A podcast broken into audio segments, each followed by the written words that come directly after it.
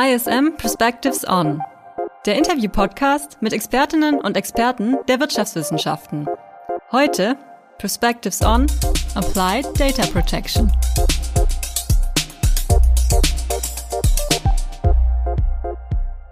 Herzlich willkommen zu ISM Perspectives On, dem Interview-Podcast der International School of Management. Mein Name ist Julian Tröndle und ich spreche heute mit dem Rechtsanwalt und Rechtswissenschaftler Dr. Christian Förster über ein Thema, das vermutlich für viele spontan erstmal recht trocken erscheint. Es geht nämlich um den Umgang mit personenbezogenen Daten im unternehmerischen Kontext und dabei speziell über die viel diskutierte EU-Datenschutz-Grundverordnung, kurz DSGVO. Bevor wir damit beginnen, aber zunächst ein paar Infos zu unserem heutigen Gast.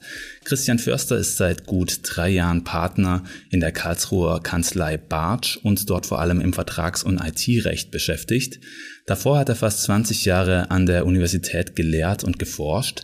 Auf Promotion und Habilitation in Tübingen folgten Vertretungsprofessuren an verschiedenen Unis bis zu einem Ruf an die Universität Heidelberg, wo Herr Förster bis zum Ende der zweiten Exzellenzinitiative am Cluster Asia and Europe gearbeitet hat.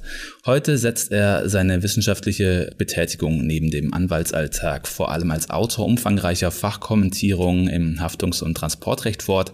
An der ISM betreut heute seit diesem Jahr das Mastermodul Ethics and Law. Ähm, Christian und ich kennen uns von der gemeinsamen Arbeit an eben diesem Modul und ich freue mich, dass er sich Zeit für das Interview genommen hat. Hallo nach Karlsruhe und herzlich willkommen bei uns im Podcast. Guten Morgen.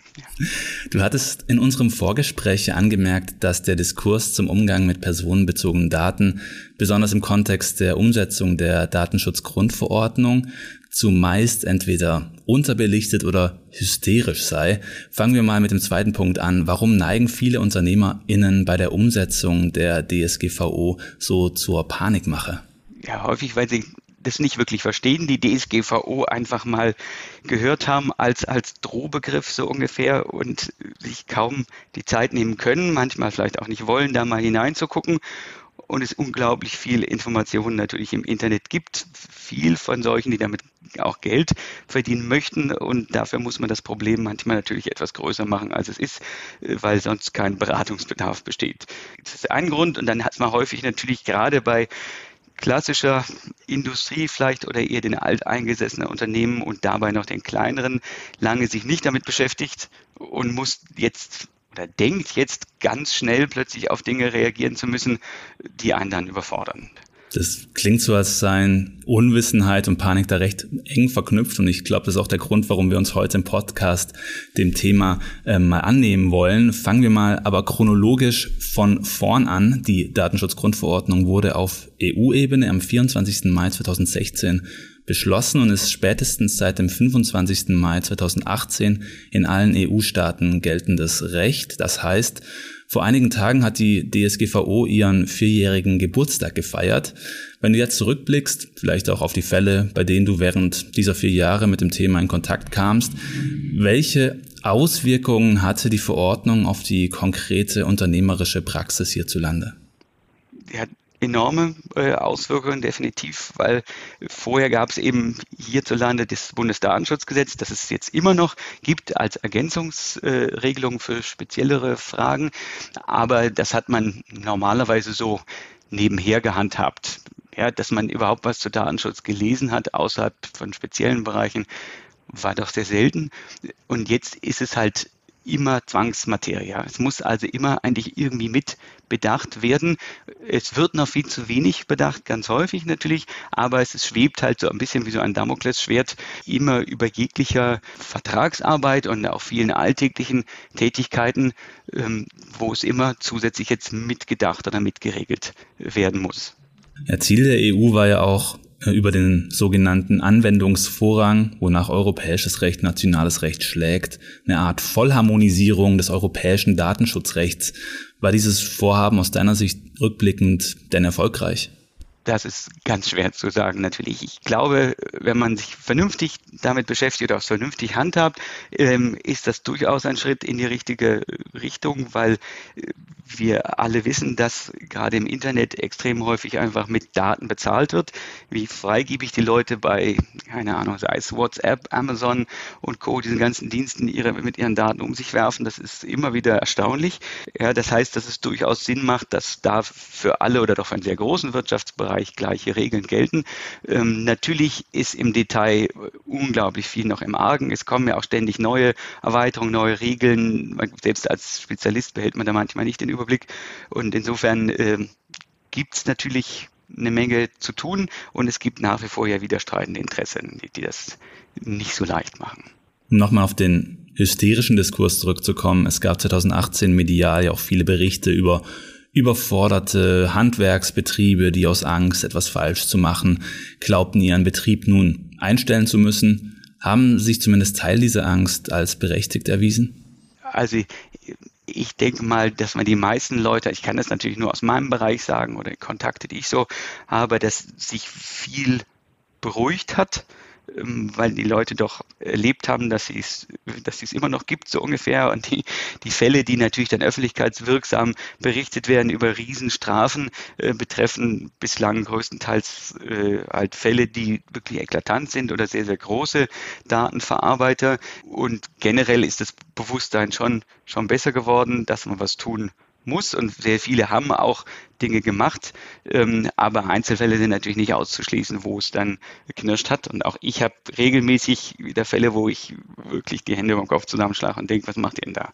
Ja, aber das ist bei jeder komplexen Neuregelung so. Bevor ich dich jetzt gleich noch nach konkreten Praxistipps für unsere unternehmerisch ambitionierten oder vielleicht sogar bereits tätigen HörerInnen befragen will, sollten wir vielleicht zunächst mal die wichtigsten Begriffe der DSGVO aufschlüsseln. Da, ohne sie scheint mir nämlich ein grundlegendes Verständnis kaum möglich. Konkret geht es da um die Begriffe personenbezogene Daten, Verarbeitung, Verantwortlicher und Auftragsverarbeitende. Kannst du uns die Begriffe kurz erklären, vielleicht sogar anhand eines anschaulichen Beispiels? Gerne, klar, kein Problem. Es sind die Begriffe alle neben weiteren, äh, nur für die, die es genauer nachlesen möchten, in Artikel 4 der DSGVO geregelt. Das ist äh, durchaus lesbar. Ja, also es erfordert äh, nicht zwei Staatsexamen, Promotionen und sonstiges, um das zu kapieren. Aber ganz knapp, die personenbezogenen Daten, das ist der allerwichtigste Begriff, das ist nämlich das Einzige, worum es geht und das Einzige, was geschützt wird hier, wo es darum geht, dass es Informationen sind, die sich auf eine natürliche Person, also einen Menschen, nicht eine juristische Person, ein Unternehmen beziehen, die zumindest eben durch diese Daten identifizierbar sind. Ja, etwa das bekannteste ist natürlich unser Name, ja, aber es sind auch andere Dinge. Beispielsweise können es eben äh, Standortdaten so sein, auch also so IP-Adressen, verschiedene Dinge, so dass man eben an diese Person rankommt. Ja, wenn wir das jetzt eben an einem Beispiel nehmen mit diesem Unternehmen, was äh, sich mit diesen Daten beschäftigen äh, will oder sagen wir auch muss, weil es andere Services oder sowas anbietet, da sind es eben äh, beispielsweise natürlich deren Kunden oder wenn Kunden üblicherweise ein Unternehmen sind, die Kunden etwa dieses Kunden. Und da äh, muss man, das ist jetzt das Wichtige, vielleicht so als Beruhigung schon zu sagen, alles andere, alle anderen Daten, also die nicht eben personenbezogen sind, für die interessiert sich die DSGVO überhaupt nicht. Ja, es geht also nicht um technische Daten, nicht um Unternehmenskennzahlen, irgendwas. Das wird häufig verwechselt. Es geht wirklich nur, es ist ein Schutzgesetz, was im Endeffekt irgendwo auf Verbindung zum Verbraucherschutz beinhaltet. Es soll der Einzelne geschützt werden, eben vor der Datenkrake, so ungefähr. Dann äh, gibt es den Begriff der Verarbeitung. Was ist da zu verstehen drunter? Das ist schwierig, ja, in dem Sinne schwierig, weil es, äh, man kann sich da am besten merken, ganz weit gefasst. Ja, auch hier gibt es Definitionen äh, dafür, also erheben, erfassen, äh, organisieren, ordnen, speichern, anpassen, verändern und so weiter. Ja, das heißt, wenn unser Unternehmen also in irgendeiner Form, sage ich mal, mit diesen Daten, ja, personenbezogenen Daten in Berührung kommt, ist fast alles sofort Verarbeitung. Ja. Also bereits eben das Erheben, das ist häufig das erste Schritt, Erheben, Erfassen, aber auch dann, wenn ich in irgendeiner Form die Dinge äh, abspeichere oder meine Mails oder Zettel oder sonst irgendwas zueinander liege, ja, das heißt also eigentlich jeder Vorgang, den man sich vorstellen kann, äh, meistens sind es elektronische Vorgänge, aber es können auch ganz ganz einfache Vorgänge, ähm, händische Vorgänge sein, wo mit diesen Daten umgegangen wird, ist bereits Verarbeitung. Okay, und dann bleiben noch die beiden Akteure, nämlich die Verantwortlichen und die Auftragsverarbeitenden. Vielleicht erstmal bei den Verantwortlichen ähm, angefangen. Das ist auch jetzt wahrscheinlich auch für viele interessant, die nicht irgendwie in leitenden Positionen Unternehmen sind. Wer ist denn letztverantwortlich und wer trägt die Verantwortung für die Verarbeitung? Ja, auch das ist nicht ganz so einfach oder erschließt sich nicht sofort. Wir haben, äh, weil du sagtest, Akteure ist richtig, wir haben natürlich ein, äh, wie soll man sagen, ein Objekt in dem Sinne, es ist immer die sogenannte betroffene Person, das ist die halt, auf die sich diese personenbezogenen Daten beziehen. Die wichtigste andere aktive Person und derjenige, der das alles in Gang setzt, ist dieser Verantwortliche, ja, der, ähm, und da ist die Definition wichtig, sich anzugucken, weil man da nicht direkt drauf kommt, der letztlich einmal darüber entscheidet, zu welchem Zweck diese Datenverarbeitung erfolgt und mit welchen Mitteln das geschieht.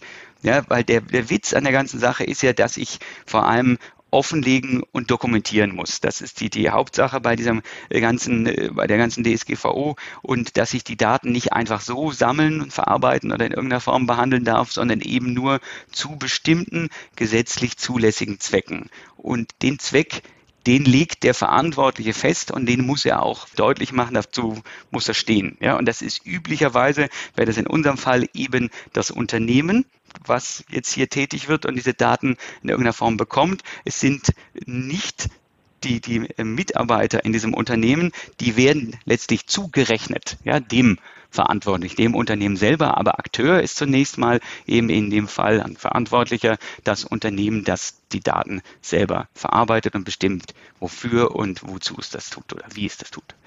Das ist schon einen der Grundsätze angesprochen, die Zweckbindung, zu der kommen wir gleich, der Vollständigkeit halber, aber noch ähm, der Auftragsverarbeitende, was ist, was ist darunter zu verstehen?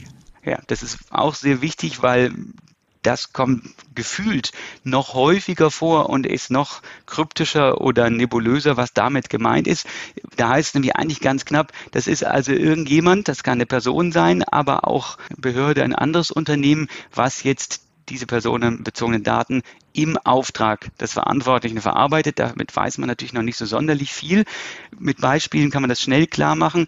Wenn wir etwa unser Unternehmen haben, dass jetzt diese Daten von mir aus von Kunden, die irgendwie einen Online-Service wahrnehmen, irgendwas buchen oder irgendwelche äh, Daten rüberschicken, wenn das jetzt diese Daten selber beispielsweise nicht selber äh, hostet, nicht auf einem eigenen Server unterbringt, sondern äh, beispielsweise zu irgendeinem Rechenzentrum überträgt, was das halt professioneller kann, dann ist dieses Rechenzentrum bereits Auftragsverarbeiter. Ja, das übernimmt nur den Job der Speicherung dieser Daten. Der wird die Daten nicht anfassen ansonsten, aber ist natürlich involviert, weil es ja auf die Daten zugreifen könnte.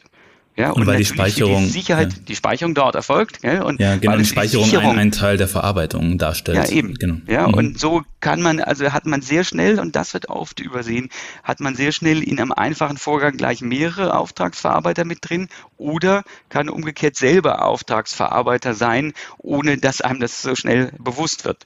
Und das Wichtige ist da, um das abzuschließen, ist, dass es dafür halt eine speziellen Berechtigung nochmal eines speziellen zusätzlichen Vertrages bedarf. Das ist was, was mit dem wir sehr, sehr viel zu tun haben.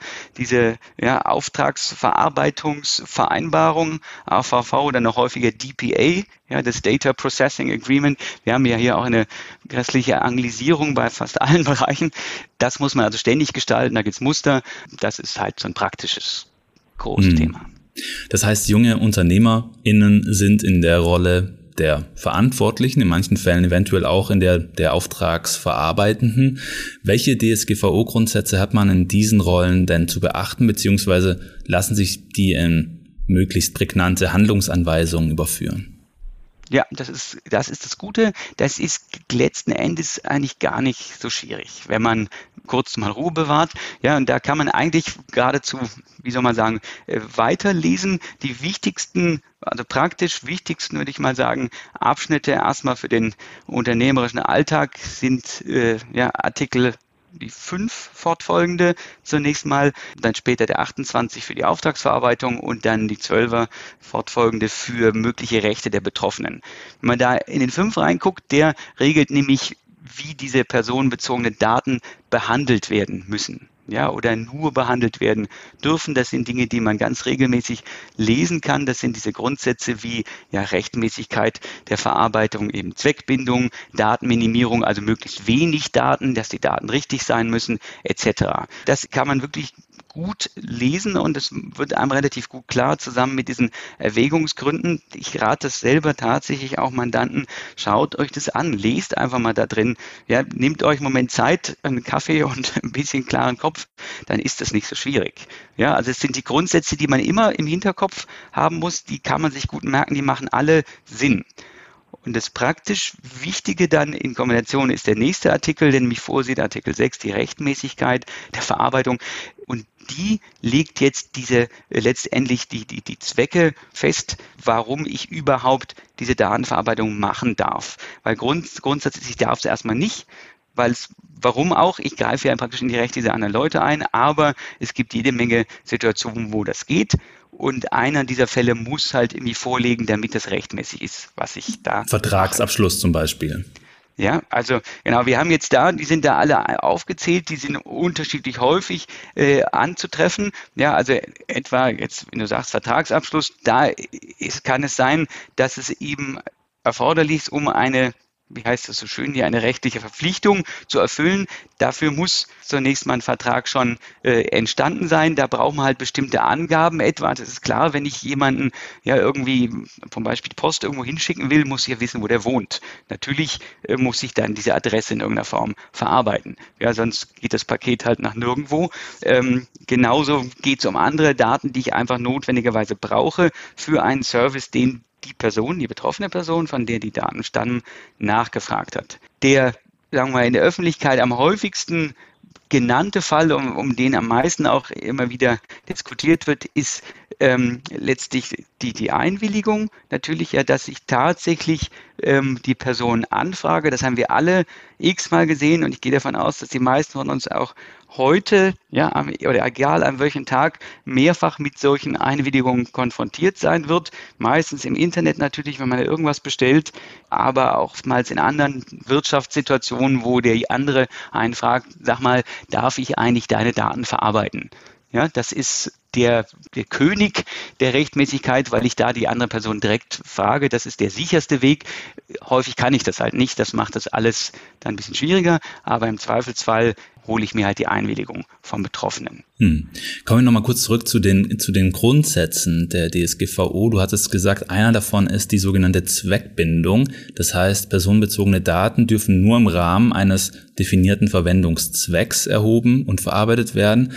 Bin ich dazu argwöhnisch, wenn ich vermute, dass besonders dieser Grundsatz der DSGVO seitens vieler Verantwortlicher noch immer eher lax ausgelegt wird? Ja, das ist nämlich nicht mehr so einfach, weil ich eben dokumentieren muss, was ich mache und ich muss auch jegliche Art dieser Verarbeitung ist eben, da kommt die Zweckbindung her, muss ich ja sagen, zu welchem Zweck ich das tue. Ja, deswegen, äh, das haben wir auch alle schon gesehen, wenn ich jetzt etwa ja, bei irgendeinem Internethandel oder irgendwas bestelle, äh, dann muss ich da mehrere äh, Kästchen ankreuzen. Normalerweise, üblicherweise ist es, dass die, dass ich mit den AGB natürlich einverstanden bin, etc. Und dann kommen halt auch solche Dinge, dass da erwähnt wird, für den, dass für den Versand dies und jenes benötigt wird da gibt es verschiedene Konstruktionen, wie das geht. Und dann wird man ja häufig noch gefragt, ob man denn nicht gerne wunderbar spannendes Werbematerial oder weitere Informationen und so haben will. Und wenn da auch wieder solche Daten dafür gebraucht werden, ist das ein anderer Zweck. Ja, das eine ist der Zweck der Vertragserfüllung natürlich, das andere der Zweck von mir aus, eben irgendwelche Werbung zuzuschicken.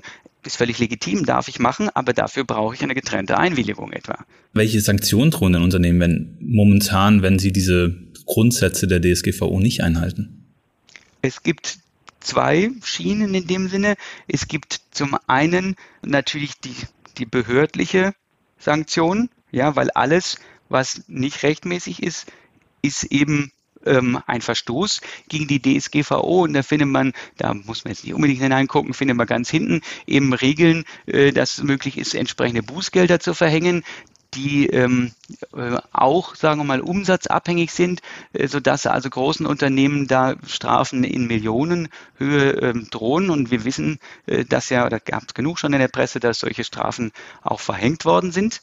Ja, das ist die eine Seite und das ist das nach meiner Erfahrung, nach meiner Wahrnehmung, was den Leuten besonders Sorge äh, macht, weil sie da nicht wissen, das ist das Blackbox-Gefühl, was kommt da raus, was droht mir da eventuell. Die Wahrscheinlichkeit natürlich, dass mir das als Karlchen Klemmerle mit meinem Fahrradverleih passiert, ist eher unwahrscheinlich. Die andere Seite, und das ist praktisch viel wichtiger und wird aber umgekehrt oftmals meiner Erachtens äh, zu, zu gering betrachtet, sind nämlich diese ganzen Rechte des Betroffenen, das ist das, was sich in Artikel 12 weitere findet, dass natürlich die betroffene Person jederzeit ähm, über die von ihr erhobenen Daten äh, etwa Auskunft verlangen kann, ja, dass sie äh, auch dann Berichtigung, Löschung und so weiter verlangen kann. Und dafür muss man natürlich ein entsprechendes Datenmanagement haben, damit sowas auch geht. Ja, und ich sage immer, wenn ich ein Unternehmen, gerade ein kleineres, mal lahmlegen will, dann stelle ich diese Informationsanfragen. Wenn da die entsprechende Personalabteilung nicht vernünftig äh, archiviert äh, und diese Sachen gut organisiert, kann ich da sehr, sehr schnell, oder also wenn es Personalabteilung schon sind natürlich nur die Beschäftigten, aber auch die entsprechende, egal wer das macht, da eben die Kundenverwaltung äh, entsprechend äh, das nicht im Griff hat, kann ich die also sehr schnell äh, übelst lahmlegen, weil äh, es gerade wieder eine neue Entscheidung gegeben hat, dass ich halt extrem ausführliche Auskunft geben muss über jede Mail, wo dann die Namen drin vorkommen, über all diese Vorgänge. Das muss ich halt vorher mhm. präparieren, dann ist das kein Problem. Über diese infrastrukturelle Herausforderung, wie man das alles stemmen kann, vielleicht auch als kleines Unternehmen, kommen wir gleich noch zu sprechen. Vorher aber zu einem Prinzip der Datenschutzgrundverordnung, das mir mit unternehmerischer Logik besonders unvereinbar scheint, nämlich Während Unternehmen zum Zwecke der Segmentierung möglichst viel über ihre potenziellen Zielgruppen erfahren wollen, proklamiert die DSGVO den sogenannten Grundsatz der Datenminimierung. Ich nehme an, dieser Interessenskonflikt wird auch regelmäßig Gegenstand juristischer Auseinandersetzungen, oder? Die Standardjuristenantwort ist immer, das kommt darauf an, gell? da gewinnt man etwas Zeit und es hängt halt doch alles von den Details ab. Wir müssen da wieder dran denken, die DSGVO, die betrifft allein personenbezogene Daten. Und die Daten, an denen jetzt Unternehmen häufig äh, interessiert sind, sei denn, es ist also rein ein Personenanalyseunternehmen, sind natürlich ganz häufig andere Dinge. Ja, also statistische Daten, Unternehmenskennzahlen, Entwicklungen, Trends und so weiter, die haben alle mit der DSGVO ja gar nichts zu tun. Weil der Grundsatz ist erstmal, du darfst keine Daten erheben, ja, muss ich halt von diesem Grundsatz beginnend für jegliche Daten, die ich haben will, eine Begründung liefern. Ja, wie gerade erwähnt, äh, wenn ich halt für eine Bestellung etwa die Adresse brauche, dann muss es einen Grund geben, warum ich zum Beispiel auch Alter und Geschlecht erhebe, ja, oder was die Person sonst noch so gerne kauft. Wir sehen ja sehr schön, wie die einfachen Anbieter immer diese Nutzerprofile erstellt. Das ist aber immer mit Einwilligung verbunden, dass sie immer sagen, ja, du kriegst halt ein noch viel besseres Einkaufserlebnis und so. Das können die nicht einfach so machen, insbesondere wenn sie dann die Daten verknüpfen miteinander. Für mich ist es nicht so ein Konflikt, wenn man sieht, worauf sich das genau bezieht. Ein weiterer Grundsatz ist ja der der Integrität und Vertraulichkeit.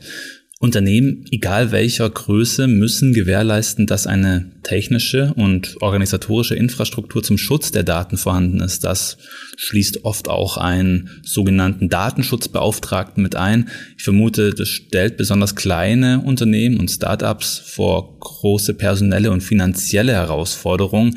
Wie beobachtest du denn das in deiner juristischen Praxis? Geraten hier kleine Unternehmen öfter in Schwierigkeiten als große mit entsprechender Infrastruktur? Nicht unbedingt. Es ist wieder häufig eine Branchenfrage. Ja, also wenn ich gerade Startups in, dem ganzen, in der ganzen IT-Branche, die sind da sowieso in ihrem Element, würde ich mal sagen. Ja, für die ist das häufig nur ein Mausklick entfernt. Es ist was anderes tatsächlich jetzt bei kleineren äh, Handwerksbetrieben oder Betrieben, die halt technisch ganz woanders angesiedelt sind oder ganz anderen Bereichen tätig. Für die ist es erstmal oftmals äh, nicht so gut zu verstehen und muss halt entsprechende Struktur eingerichtet werden.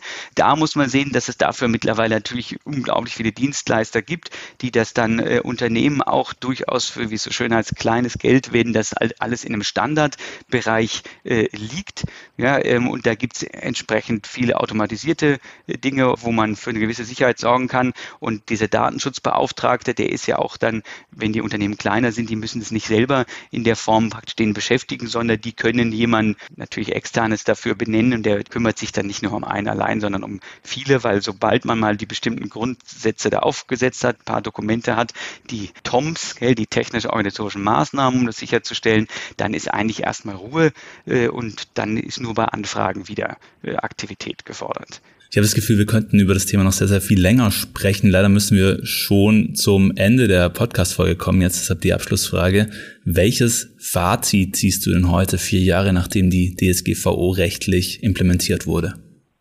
Das ist schwierig. Also es hängt einfach davon ab, was man, was man, äh, welche Perspektive man da äh, einnimmt. Ähm, aus der juristischen Perspektive natürlich. Juristische Perspektive, ja. Also ich habe jetzt im, im Alltag nicht so große Schwierigkeiten ähm, im, im, Umgang gerade mit den normalen Fällen, weil das sich die Problematik eigentlich fast immer wiederholt. Diese erwähnte Frage der, der Berechtigung, ja, was für einen Zweck verfolge ich, dass ich das entsprechend äh, darlege. Dann Thema Auftragsverarbeitung, da haben wir jetzt nicht noch extra nochmal drüber gesprochen. Natürlich, das ist ein eigenes Thema, ein großes Thema äh, ähm, für sich. Natürlich nochmal, und sonst würde ich immer sagen, als, als praktischer Rat, tu es vernünftig oder organisier dich vernünftig und dokumentier das ordentlich. Dann ist schon sehr, sehr viel gewonnen.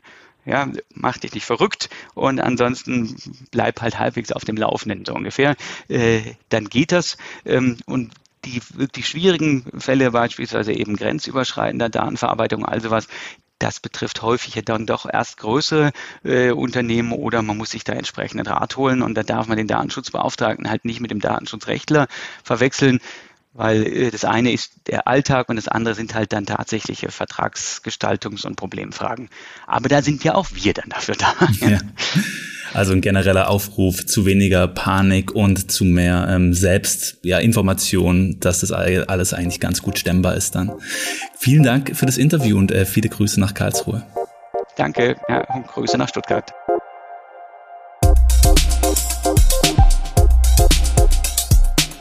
Alle im Interview genannten Quellen findest du in den Shownotes zur Folge.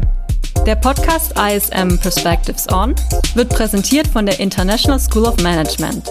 Besuche unsere Website ism.de für weitere Infos zu den angebotenen Bachelor- und Masterstudiengängen aus dem Bereich der Wirtschaftswissenschaften.